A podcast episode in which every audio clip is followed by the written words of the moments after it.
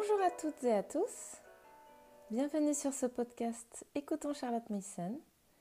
Je m'appelle aussi Charlotte et je vous propose de faciliter la lecture des nombreuses ressources traduites en français aujourd'hui pour rendre cette belle pédagogie plus accessible à tous dans toute son authenticité. Si vous ne connaissez pas encore Miss Mason et sa pédagogie, je vous conseille d'aller visiter notre site Charlotte Mason France sur lequel vous retrouverez différentes ressources, ainsi que cet article qui fut écrit en 1925 par Essex Commandley pour The Parents Review. Il se nomme Recette versus réflexion. On peut écrire beaucoup de livres sans fin. On peut vraiment le dire de ces livres d'expériences figées les livres de recettes.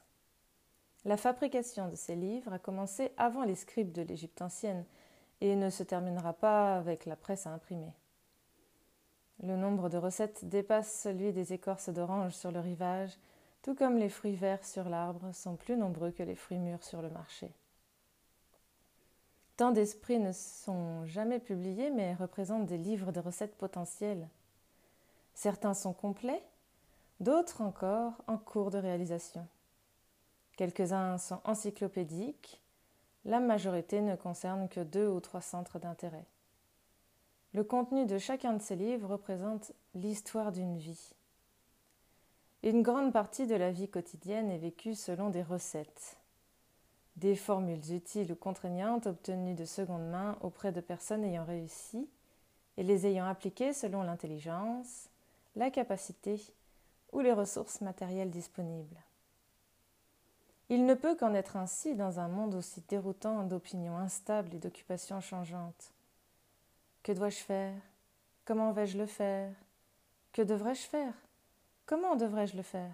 Crions-nous, et alors avec quelle reconnaissance nous agrippons-nous au bois flottant avant de nous noyer dans une mer d'ignorance désastreuse, et combien de fois nous retrouvons-nous avec une simple brindille à la main? Certaines recettes ne sont pas des brindilles, ce sont de véritables rondins. La difficulté réside dans notre pouvoir de discernement. Par exemple, salade de fruits. Prenez un quart de livre de fruits de saison, épluchez et dénoyautez les fruits. Si vous utilisez les oranges, enlevez les pépins, la peau et la partie blanche. Coupez les fruits en morceaux de la taille d'une noisette. 30 g d'amandes blanchies et coupées. Couvrez de sucre et laissez reposer quelques heures. Ajoutez un verre de liqueur et plus de sucre si vous le désirez. Hum. Les idées personnelles peuvent être vagues en ce qui concerne la taille d'une noisette. Et même sans liqueur, ici, un plat très prometteur est pourtant envisageable. Alors que dans le texte suivant, le maître de maison affligé ne peut que faire confiance pour détruire les cafards. Mélangez des, quantités égales de farine, d'avoine et de plâtre de Paris et répandez sur le sol. Lorsque l'on nage dans des eaux plus profondes, les mers agitées du comportement, le bois flotté indispensable est toujours présent. Pour assurer le succès, se coucher tôt et se lever tôt rend un homme sain, riche et sage sage, sain et riche. Ou encore, pour éviter la censure et s'assurer la popularité. Répondez quand on vous parle, faites ce qu'on vous demande, fermez la porte derrière vous, ne vous faites jamais réprimander. Une génération antérieure les a produites et s'y est accrochée, mais elles ne sont plus considérées aujourd'hui comme utiles pour nos objectifs. Les recettes ne manquent pas non plus pour ceux qui désirent mener une vie religieuse, qui veulent passer d'heureuses vacances dans une station balnéaire, qui veulent être en bonne santé, qui s'engagent dans une nouvelle activité créative, même la sorcellerie, comme dirait Shakespeare, ou qui entreprennent d'éduquer des enfants. Il existe des recettes pour toutes ces choses et bien d'autres encore. Elles n'ont peut-être pas encore été publiées, mais c'est seulement parce que le public n'a pas encore exprimé une demande suffisamment importante pour qu'elle soit imprimée. Aussi utile que puisse être ce pouvoir d'emmagasiner et de transmettre des expériences, l'habitude de la recette est dangereuse pour l'esprit. Est-ce peut-être comme le levain des pharisiens, une confiance aveugle dans la lettre qui tue, alors que l'esprit donne la vie? Méfiez-vous du levain. Suivre des recettes toutes faites est très tentant à l'époque de l'efficacité et de la précipitation. Cela permet de gagner du temps et de la peine. Cela nous dispense entièrement de la tâche ardue de la réflexion. Il y a deux domaines dans lesquels nous ne devons pas céder d'un pouce à cette tentation. Les champs verts de la religion et de sa servante, l'éducation. Il est certain que le véritable enseignant, tout comme l'homme de la vraie religion, devrait vivre par l'esprit et non à la lettre, par des principes, non par des règles de pratique, même si elles sont fidèlement appliquées. Gardez-vous d'écouter la clameur des recettes éducatives. Répondez-y par le clairon des vérités éducatives révélées.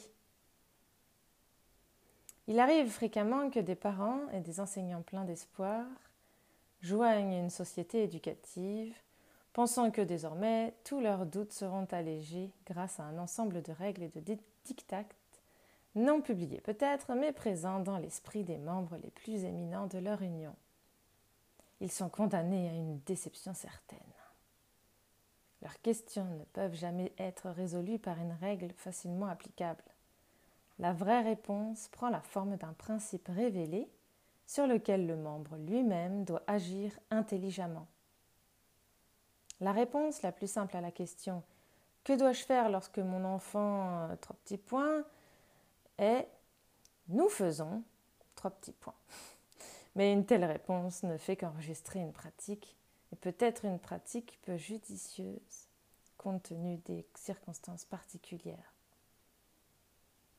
Une réponse sage mettrait en évidence un principe en jeu et indiquerait une ligne d'action générale. Dans notre propre syndicat, les membres demandent Pourquoi faites-vous cela? Est-ce conforme au PNIO Pouvons-nous faire cela? Ainsi assailli, le conférencier, qui se tient nerveusement derrière la protection légère d'une petite table et d'un verre d'eau, risque de répondre rapidement et trop bien. Après la réunion, dans la tranquillité du coin du feu ou dans la solitude du wagon de train, la réponse pourrait s'avérer être une simple recette, applicable seulement dans certaines circonstances et sur un matériel donné. Comme il serait simple si, à la question Comment préparer les leçons? La réponse pouvait être donnée à la manière d'un livre de cuisine. Pour préparer une, leçon d'histoire à l'ancienne. Prenez 12 pages appropriées de tous les livres d'histoire que vous pouvez vous procurer. Dépouillez et dénoyautez les faits. Si vous avez fait preuve d'imagination, enlevez les pépins, la peau et la partie blanche du langage redondant. Découpez l'information en morceaux de la taille d'un petit paragraphe. Ajoutez une demi-douzaine d'anecdotes historiques. Sucrez avec un peu d'humour piquant et des manières vives.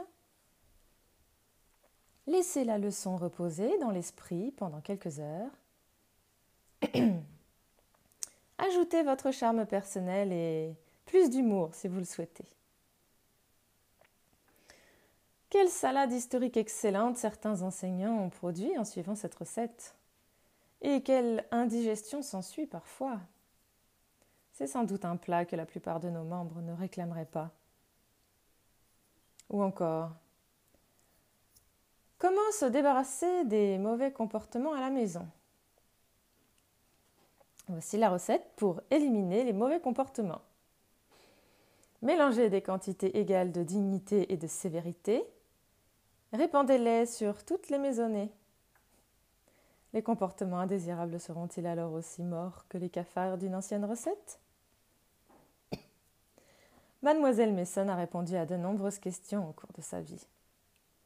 Ceux qui l'ont connu ont dit que ces réponses révélaient un principe sous-jacent et qu'elle ne se contentait jamais de prescrire une ligne de conduite. Dans une de ses lettres à ses étudiants, elle admet que lorsqu'un point de théorie ou de pratique est contesté, elle trouve nécessaire de réfléchir à la question jusqu'à la racine avant de pouvoir trouver une réponse adéquate. Un grand discours considérant l'avant et l'après est nécessaire.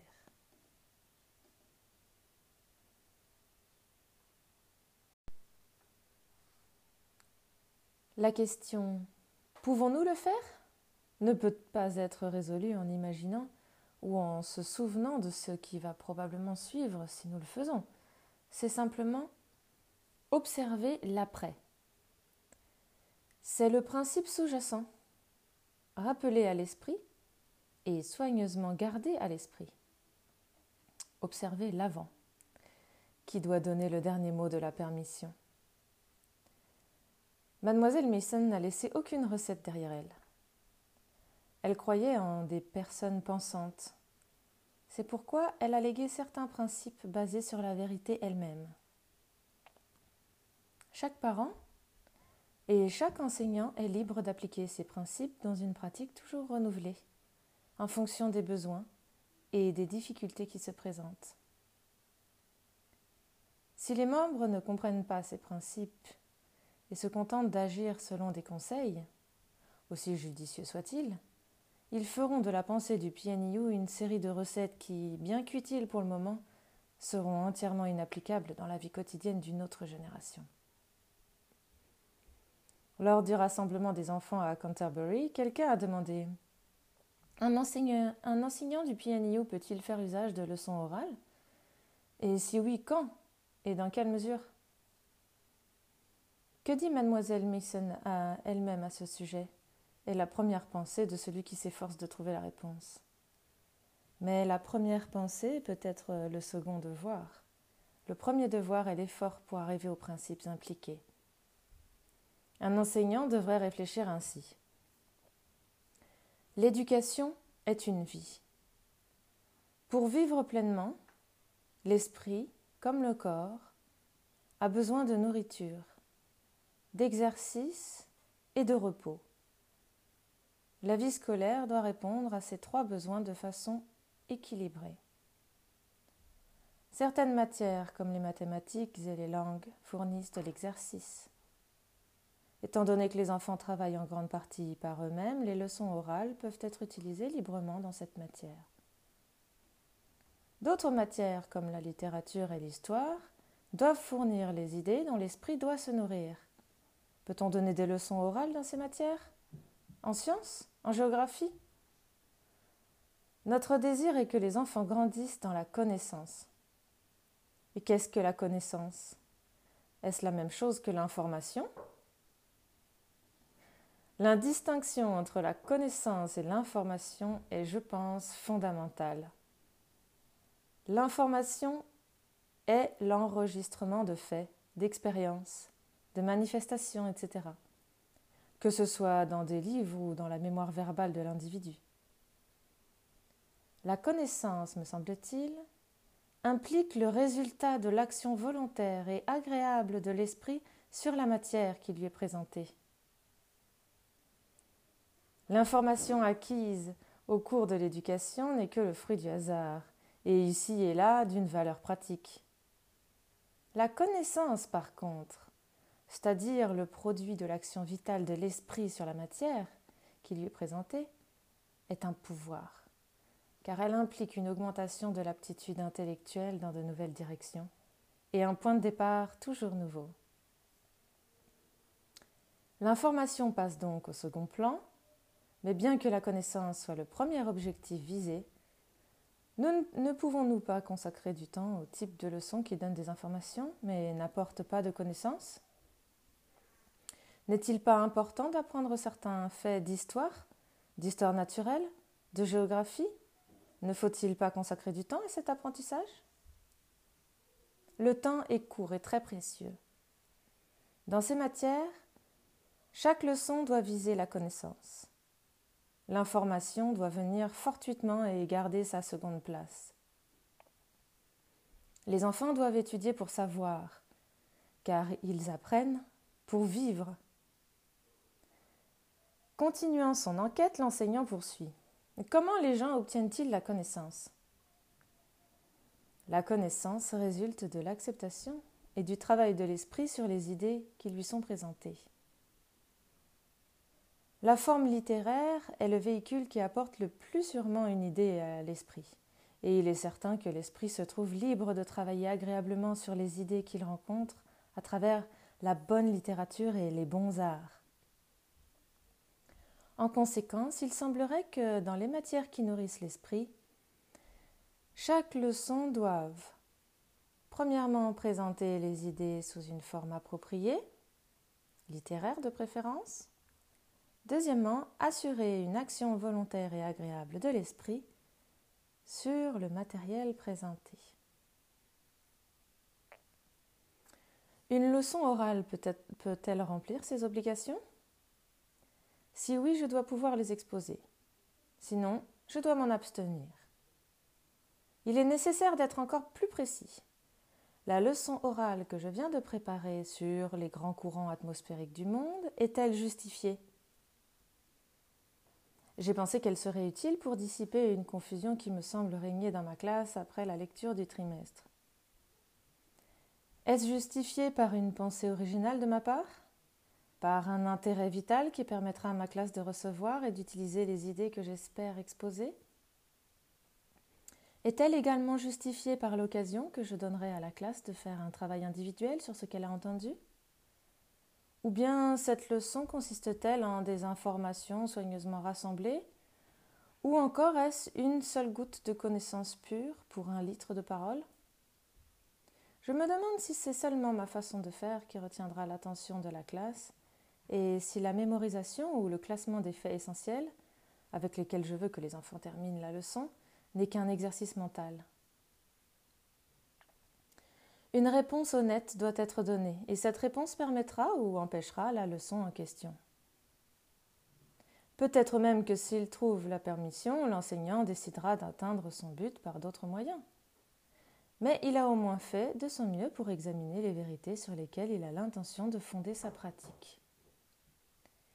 Il est prêt à consulter les livres de Miss Mason et les conseils qui y sont donnés concernant l'usage et le mauvais usage des leçons orales, et cela ne sera pas utilisé comme une recette, mais sera suivi intelligemment. Il est beaucoup plus difficile de se rappeler et d'appliquer un principe que de suivre un précepte, d'où l'adoption de recettes partout dans le monde. Mais nous sommes tous nés en tant que personnes et le pouvoir de penser existe en chacun de nous si nous voulons bien l'utiliser. Être un membre, une partie vivante d'un organisme vivant, implique de devoir, le devoir d'une réflexion approfondie. Les membres de la PNIU ont la chance de posséder les livres de Mademoiselle Mason qui leur permettent de tenter de répondre à leurs propres questions et de tester leurs réponses. On y trouve une exposition claire des lois de l'esprit, des vérités centrales sur lesquelles toute la méthode du PNIU doit être basée. Là encore, on peut y trouver de sages conseils. Il appartient à chaque membre de chercher et de trouver dans son propre esprit le meilleur moyen d'appliquer ses principes, ses conseils, dans de nouvelles situations et pour des cas particuliers. Telle est la contribution que chacun d'entre nous peut apporter à l'union, la seule qui soit digne d'une personne réfléchie. Nous n'avons pas de règles, pas de recettes Quelques principes solidement ancrés nous ont été montrés et c'est en eux que réside la force et l'utilité de l'union.